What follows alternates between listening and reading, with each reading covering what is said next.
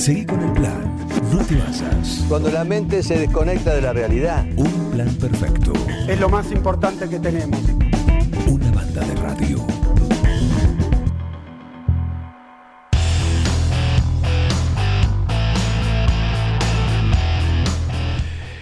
Está nublada la mañana acá en este viernes. Eh, ya llega María Vélez para su columna de cada miércoles. Hoy tenemos, hoy vuelve el doctor también. Hoy tenemos a Linda Pérez y va a estar Mónica Apela también con nosotros porque tienen haga actividades. ¿eh? Así que, bueno, está María Vélez con nosotros. No, no puedo mirar, no puedo mirar, pero. No, no mires nada. Igual tengo presbicia, Vélez, ¿qué crees? ¿Me pueden ¿Eh? mostrar? Presbicia, todavía ya te va a Ah, llegar, no, no, te no preocupes. ves nada. No, no, no, no te preocupes. Hola, hola, hola. ¿Eh? Ahí Acá está. volví, acá Ahí volví. está.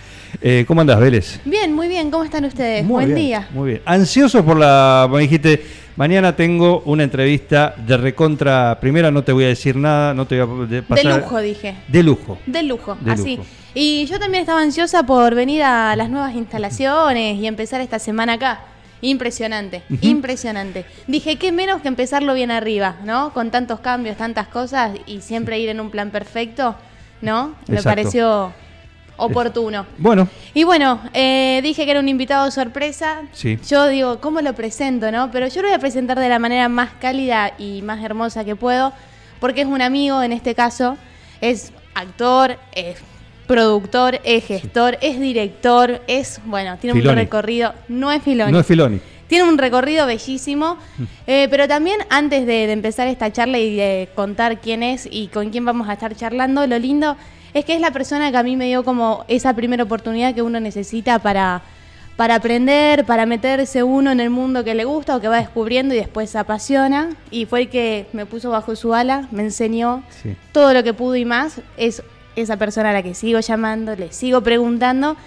Y bueno, lo quiero presentar y lo quiero y estoy feliz de que charlemos con él. es? Luciano Cáceres, bienvenido. Hola,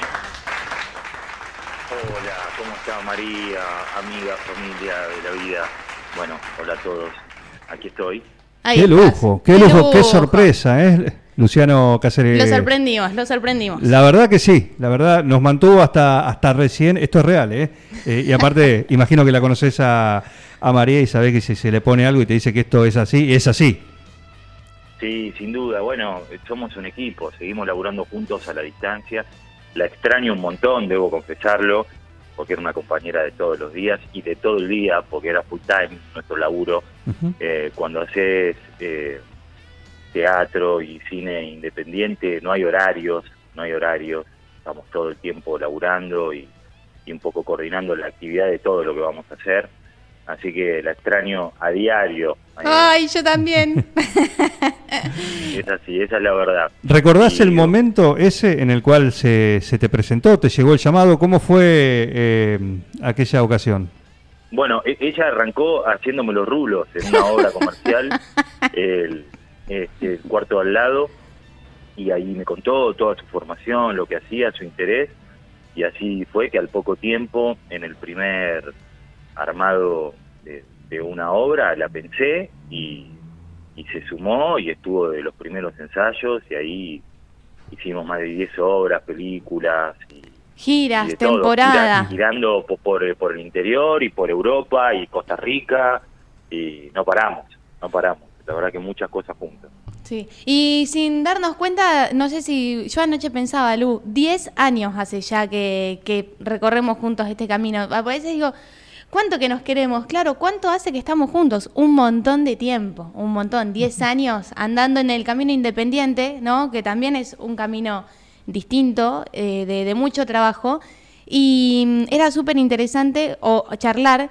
El Luciano el lunes estrenó película, eh, El Desarmadero. Desarmadero. Así es. Y es una peli que está, digamos, autogestionada, es cine independiente. Y me parece, Lu, bastante interesante que puedas contar un poco cómo lo llevaron a cabo, de qué se trata toda esta, eh, toda esta autogestión. Bueno, bas- básicamente este, al estilo Corralón, que también la hicimos juntos, María. Eh, pero bueno, la cuarentena nos encerró a todos, ni que hablar nuestra actividad, que estuvo muy postergada. A mi vuelta de, de Roma, que yo tuve la suerte de laburar en cuarentena, de protagonizar una película afuera. Cuando volví, mediados de noviembre, con el equipo de Eusebio Liguera, que son los hermanos Pinto, Sí. Eduardo, director y fotógrafo y guionista, y Pablo, actor y productor, este, nada, teníamos una necesidad vital de, de rodar algo nuevo y así fue que mediados de noviembre nos juntamos y el 2 de enero del 21 con todos los protocolos nos aislamos ahí en General Rodríguez viviendo todos en una estancia y, en- y yo en la casa de mis sobrinos eh, ahí de Moreno y, y bueno hicimos una una película totalmente a pulmón una película que viene ganando un montón de festivales en todo el mundo desde la India hasta Aparte el género, España. ¿no? Que es terror. Exactamente. Y, y bueno, aquí estamos. Eh, mañana llega a los cines, con lo que cuesta conseguir espacio para el cine nacional que no sea este, industrial, come- comercial. Claro. Este, se estrena en varias salas y es una película de género, básicamente es de terror, pero atravesada por el drama. Mi personaje es Bruno, es un tipo que pierde a su hija y a su mujer en un accidente de tránsito, termina en un neuropsiquiátrico y cuando sale consigue laburo en el desarmadero, que es lo que da título a la película, y ahí está el auto del accidente y ahí están eh, esas dos almitas fantasmagóricas por el género eh, que están pidiendo justicia, están reclamando ahí. Mm. Este, y bueno, la, Fuerte. la peli por, por un lado habla de eso y también habla de, de la psiquiatría, de cómo, cómo de golpe la psiquiatría agradecemos a que exista, pero ataca a los pacientes por ahí de una manera más anímica, física, despertándolos, eh, calmándolos, animándolos, pero, pero ese dolor Sí. no tiene cura, ¿no? El dolor de la pérdida. Hay un leitmotiv muy fuerte de la película que es no estoy loco, estoy solo. Y, y ese, digamos, es el, es el- es Es el fuerte todo eso. ¿eh? Es fuerte. Aparte, con- Así es. Estamos con Luciano Cáceres compartiendo esta, esta charla, acá esta sorpresa que nos trajo María Vélez para su columna habitual de los miércoles acá en Un Plan Perfecto. Eh, tu hija también está en la película. sí. Sí, la primera experiencia de ¿Es Amelia. la primera bueno, vez? De, de alguna manera, este, surgió de forma natural, porque bueno, con los Pintos somos familia. Ujú. Amelia había participado, al, al- al igual que María y todos los, los del equipo y los cercanos, en, en Corralón, este, como, como extras, porque obviamente también es todo, todo ahí reducido y los cercanos participaban de, de, de la peli. Y sí. Eh, pero pero en este caso Eduardo primero le había ofrecido otra peli pero tenía que faltar alcohol y obviamente que no. Esta como la hicimos en enero este se pudo hacer. Y nada me tiene totalmente naturalizado el oficio y, y el juego viste hay algo ahí que sabe de la espera sabe de lo que tiene que hacer eh, y después fue di- directamente este dirigida por Eduardo. Yo solo observaba y se me caía la baba. Ajá. y, y algo que tiene el cine es que también inmortaliza un tiempo de tu vida, ¿viste? Y, y Amelia ahora está, mañana, que es el estreno de la película, el 6 de octubre, Amelia cumple 13 y la película la hizo con 11. Y en Wow. este año y medio pasado eh, cambió mucho mi hija, entonces quedó capturada su niñez en una peli que, que es muy fuerte. Eh, cine, teatro, eh, bueno, tu carrera, tu, tu palmarés. eh, Carrera no- no, carrera no, nadie me corre, no había dónde Bueno, llegar, bueno, primero ni segundo, mi camino. tu camino, Camino. tu camino, tu recorrido es amplio y, y has eh, experimentado por y, y lo venís haciendo, ¿no? Con, con distintas cuestiones, distintos personajes también. Eh, a mí siempre me quedó marcado tu marcial de los ricos no piden permiso, ¿eh? Uno de los villanos, podríamos decir, icónicos. Sí, claro, sí, ¿eh? era un villano, pero bueno, un villano con un motor Sí, claro. este, que lo hacía que lo hacía querible también, ¿no? Porque era un tipo que tenía ahí como como un dolor muy grande. Una razón no de ser sido- así, digamos. que no, no haber sido reconocido y sobre todo lo que había sufrido su madre. Este, entonces tenía un motor que, que pese a todas las barbaridades que hacía, porque era muy satánico, Sí. sádico, este, después se volvía atractivo y no sé, a mí me encantó, me encantó hacerlo y bueno, estábamos hablando de que hace muy poco tiempo, pero cambió mucho todo, ¿no? Lo que lo que eran las tiras y cómo el prime time tenía mucha audiencia y bueno, y ahora estas nuevas modalidades hace que por ahí la gente no se quede a una hora determinada, un día determinado a ver algo, sino que lo ve cuando quiere. Cuando quiere, claro. Y, pero sí, o, o graduados, que casi se paralizaba el país Ujú. Este, para ver una, una novela a la hora de la cena, ¿no? Eh, y la, la pregunta iba a eso, ¿qué tiene que tener un personaje más allá de si es para teatro, para cine, para televisión o para eh, la expresión artística que, que consideres eh, para que te resulte atractivo, para dar el sí? Y muchas veces tiene que ver obviamente con el guion, el personaje es importante, pero otras veces tiene que ver con quién voy a laburar, qué voy a aprender, cuál es el riesgo.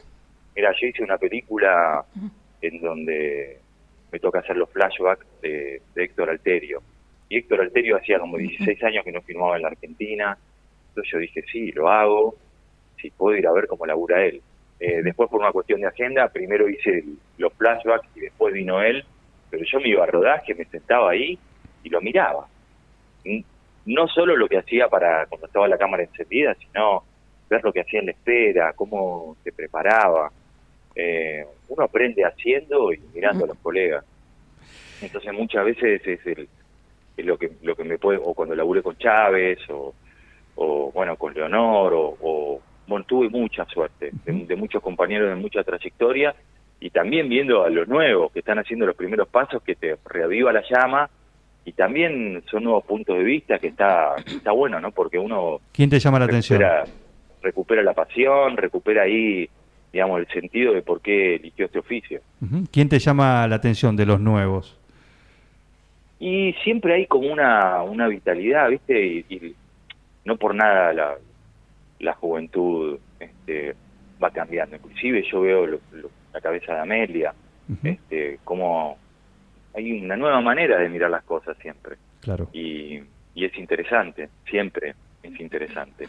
Yo creo que de alguna manera todo ya está escrito y está todo basado en, en los clásicos, eh, y pero lo, lo interesante es ese nuevo punto de vista. Digo, a mí me preguntan, che, me das un consejo, estoy arrancando. Yo te voy a decir que te formes lo más que puedas, Mm.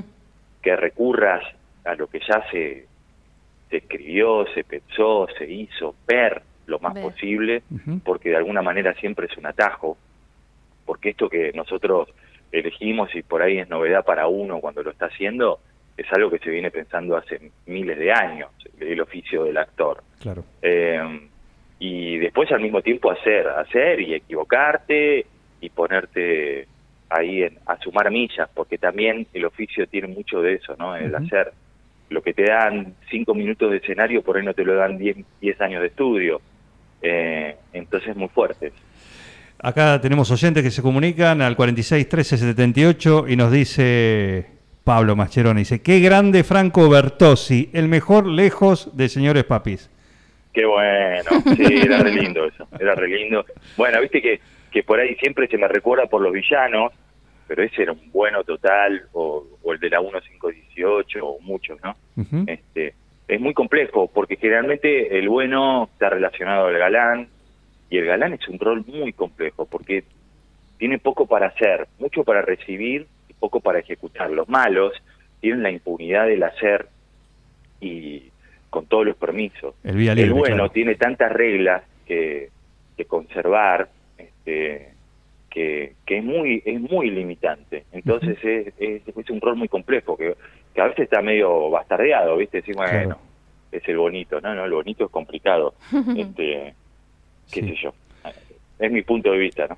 Eh, estaba viendo que estás por irte a, a- a trabajar a Israel, por un lado, a hacer un rodaje, Sí. y también estás por encarnar a un, a un boxeador.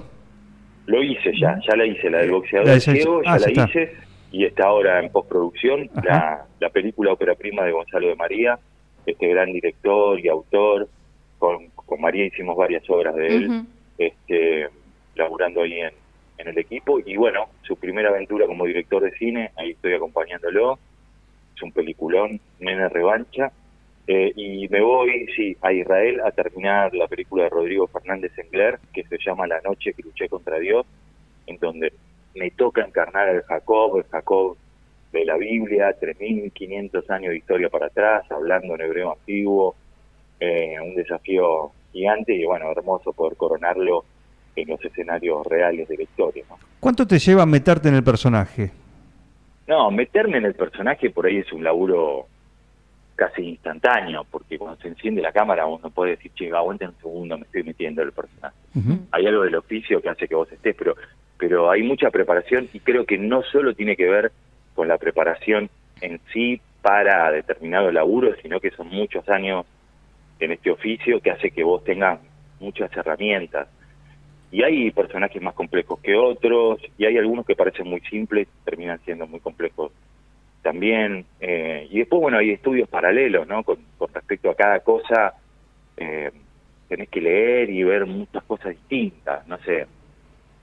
Me ha tocado hacer personajes reales en donde tuve que estudiar y conocer a los familiares y, y ver un poco, no imitando al personaje, pero sí este, entender cosas particulares de él para poder este, sumarlo a, a- a mi laburo, detalles Sí, físicos o de cómo se movía o el tipo de humor o cómo hablaba. Y después otros que tienen que ver con los oficios, por ahí uno no puede estudiar para ser de un médico una carrera de medicina, pero sí que, ¿cómo se agarra esto? ¿Qué tengo que hacer? Asesorarse un poco porque si no, quedas pagando, ¿no? Eh, estamos con Luciano Cáceres compartiendo esta charla y no puedo dejar de preguntarte porque fuiste actor del crédito local, alguien que es de acá, Néstor Montalbano. No llores por mi Inglaterra. Exactamente, ¿Eh? sí, Néstor. Néstor es un gran director, un gran tipo, su familia también, los adoro. Tuvimos ahí una experiencia fallida que no pude hacer una peli de él, pero después cuando hizo otra me llamó y fue una experiencia hermosa, muy lúdica, poder contar ahí las invasiones inglesas desde su punto de vista tan particular y laburar con Capusotto, con Gonceredia, con bueno, con, con un con Fidalgo, con un elencazo precioso, este, nada, la pasé bomba. Y viajar en el tiempo, eso que tiene este oficio, que de golpe te vas al 1800 ahí, este, nada, y a jugar, a jugar, porque fue una peli muy de juego, muy, muy lúdica. ¿Cómo, imagino eso, ¿no? ¿Cómo adaptarte vos también como actor a cada uno de los directores? En el caso de Néstor Montalbano, que Mira, siempre es un juego es prácticamente, siempre, ¿no? muy particular. Yo con algunos directores por ahí eh, les pido que me lean, que me lean, porque hay algo ahí en la musiquita de lo que piensan, eh, de ritmo, de, de- entonces me siento y a ver, léeme la escena. Yo ya, por más que no sea actor, viste, hay algo en la musicalidad de cómo se imaginan la intención que a mí me da una coordenada. Después hay otro que por ahí hay muy poco diálogo y te manejar casi con un sí, un no y tienen mucha claridad en lo que quieren o en lo que no quieren. Y después hay otros directores que son más conductores, que, que necesitan marcarte todo, que, qué sé yo, cada uno es, es Sí. distinto. Yo como director soy bastante... ¿Cómo sos, Luciano? Definite como director. detalle, de, de- de los tonos hasta cómo mueven las manos y... Todo. Sí, soy muy muy detallista, pero pero bueno, también eh, laburo con la creatividad del actor y con la personalidad de cada uno de ellos, que son todos distintos, ¿viste? Algunos actores, el día de la lectura, ya te mostraron todo lo que van a hacer, hay otros que le tenés que decir lo que de manera contraria, porque son contreras de por sí, hay otros que le tenés que hacer creer que se les está ocurriendo a ellos para que confíen en lo que están haciendo. Eh, hay otros que le tenés que festejar cada cosa que hacen. Eh, es, es muy particular. Qué mundo, Sí. qué mundo. El Sí. del actor y, y viéndolo así desde afuera es, es interesante. Bueno, es, es manejo también, es manejo no solo desde lo actoral, sino también de, imagino, desde los egos también. No, Vale. tanto del ego no, porque eso generamos un clima en, en donde de verdad somos todos iguales. Y después el rol de- del director tiene algo como, como muy de rey, de alguna manera, muy como si fuera de jefe en el momento de organizar, pero después sos el último eslabón en el momento que está la obra. Porque Claro. digo, tenés eh, mucha digamos, mucha actividad en los ensayos y por ahí hasta un minuto antes de que arranque, que estás dando coordenadas y, cuestiones de lo que hay que hacer, pero una vez que arranca, este, estás amputado, no podés hacer Hay que entregarse, nada. hay que No podés entregarse. hacer nada, una impotencia brutal. Exacto. Y, y a la hora de ser actor, ¿sí? Pero vos sos director, conoces el oficio también. Eh, ¿Sabés mantener esa distancia con el director que te toque eh, Sí, por sin el duda, proyecto? yo soy re obediente, soy muy obediente. ¿O sos de Este, participar? obviamente soy también de, de sugerir si se me da lugar. No, bueno, eh, depende, ¿viste? Hay personalidades que hay gente que no quiere que le digan nada, que no le diga nada, no sé qué. Y bueno, siempre aparece la, la mirada del director, por más que no quiera. Y, y bueno, hay como una negociación. Pero, qué sé yo, eh, esto es un trabajo en equipo, generalmente este, se me da lugar para... El que me convoca sabe que hay que tengo una mirada también desde la afuera y si me suma, conoce, digamos, que, que puedo aportar algo. Eh, a veces bien y a veces equivocadamente y aprendo, ¿eh? Digo, no, no es que lo, lo que voy a decir es palabra santa. Bien. Eh, estamos con Luciano Cáceres. Eh, Vélez, ¿cómo fue el, el encuentro? La primera vez así, el decir, bueno, sí, voy a trabajar con Luciano Cáceres y tenerlo ahí. Eh, la primera vez fue en el teatro cuando me tocó ser peluquera. Sí, sí, Eh, esa fue. E- esa Ese fue el primer Sí, pero el- momento que yo tampoco sabía que iba a ser peluquera porque había entrado como asistente de vestuario, pero después me dijeron que la peluquera se iba y que si me quería quedar tenía que hacer todo y era la primera vez que igual yo pisaba un teatro y sobre todo un detrás de escena. Eh, y lo único que sentí es que de ahí no me iba a ir, que no me quería ir y que si yo no me animaba a hacerlo iba a haber un montón de personas que sí se iban a animar. Eso me había quedado como grabado cuando había estudiado. Atrás tuyo hay un montón. Y dije, Sepamos también, contemos, María, que, también fue un aprendizaje para vos y me has quemado bastante veces con, Dos veces, las tengo, las Con tengo- la- sí, con, con la, la buclera, rulera. con la buclera. Eh, Con la buclera. Sí, es verdad. Y un día, aparte. No me extraña, eh, no No, me pero extraña. el primer día que lo quemé, que fue. O sea, el primer día El lo quemé una vez y después a los tres minutos lo vuelvo a quemar. Y yo dije, no puede ser que me esté pasando esto. ¿Qué pensaste en ese Y momento? yo, y yo decía, ay, perdón, perdón, No, pero no, me estás aparte me quemando. salió, me salió una puteada al instante, pero una puteada por, viste, como si la puta madre, como Sí. porque me dolió. Este, Y sí, porque te quemé. Pero también es verdad que cuando me tocó quedar en, en el rol y no quería irme, yo me sinceré, como con todo el elenco eh, no, de la no, y obra. aparte pegamos onda de entrada Sí, con María. Era sí. como- Eh, contemos que también fui la que yo lo organizaba yo las tengo, salidas. Yo tengo olfato, yo tengo olfato quién, de quién tiene el fuego. El fuego. Este, ¿Te ac- ¿Y te acordás y muy, que y muy- hacíamos...? Y muy, pocas veces me, me equivoco. Y si tenés Yo mucho, sé, el, mucho fuego, el andar. fuego, para mí, el fuego sagrado, el, Sí. el del arte, el de la pasión, el, el de tener hambre por hacer, Sí. más allá de que tengas el sustento tu casa y eso. Hay, Sí. hay mucha gente que no lo tiene y lo ves y, y Y- como que tiene... No, y, y vos, lo, vos sentiste porque te quemó aparte. Claro. Sí, sobre todo el fuego en mi frente. No, y, y después de, de- después del cuarto de al lado, que es la obra donde nos conocimos, que después, bueno, fuimos entrando en confianza, yo organizaba planes los fines de semana, nos íbamos a comer, hacíamos bowling, juegos, salíamos, todo. Eh, y después, bueno, pasaba un tiempito y digo, bueno, ¿por qué no hacemos algo juntos? Yo como, si tenés algo, me sumo en cualquier rol. Y ahí me la tiró, me miró y me dijo, si te sumás, haces la producción o no haces nada. Porque siempre Luciano lo que tiene es que te determina un poco, no sé si te pone a prueba, a mí me ha enseñado todo, muchísimo. No, hasta la hice actuar en esa Y, obra. Bueno, por Ah, eso, y siempre me, me exponía un poco más, ¿viste? Entonces era como, esa fue otra, otra lucha, ¿no? Porque pasaban los tiempos, ensayábamos, faltaba el rol este de Greta, la, la protagonista que tenía una mini aparición, yo decía, che, ¿quién lo va a hacer? Ya va a venir, ya va a venir.